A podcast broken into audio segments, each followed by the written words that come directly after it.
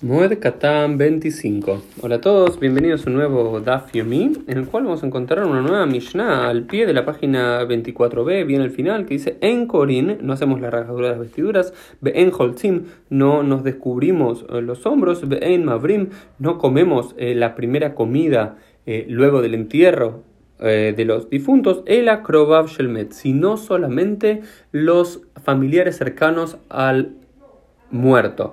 Esto es, eh, en el caso eh, un hijo, una hija, un padre, una madre, un hermano, una hermana o un cónyuge, como ya vimos. ¿Sí?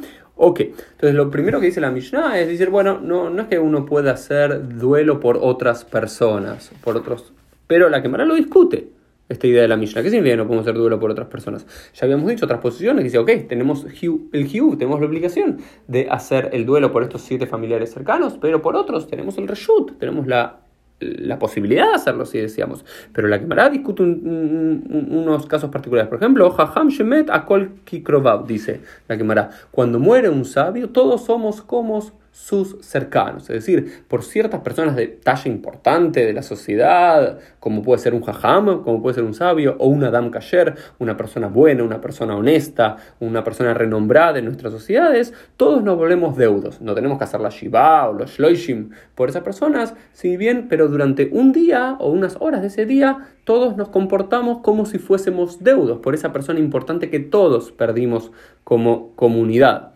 Este año a mí me tocó perder a, mi rabino el año pasado y, y, yo seguí algunas de las leyes de duelo por unas horas de aquel eh, primer día cuando escuché del fallecimiento. Y la costumbre es cuando muere tu rabino, hacer la cría, o cuando muere un jajamo, incluso si no estudiaste de él, también hacer la cría en señal de duelo, de respeto. Y lo mismo cuando, aunque no sea un ser querido, aunque no sea una persona cercana, aunque incluso no lo conocemos, si estamos en el preciso momento, Yotzat Nishmat, que sale el alma de una persona, es decir, si estamos en el lugar que una persona muere, estamos en ese instante, también tenemos que rasgarnos las vestiduras, porque hay un alma menos en este mundo y una persona menos en este mundo, la imagen de Dios se disminuyó de alguna forma, entonces también lo demostramos rasgándonos nuestras vestiduras. De la misma forma, si vemos una Torah, están siendo destruida o quemada, también nos rasgamos eh, la vestidura. Y luego en este DAF encontramos un montón de historias, de relatos,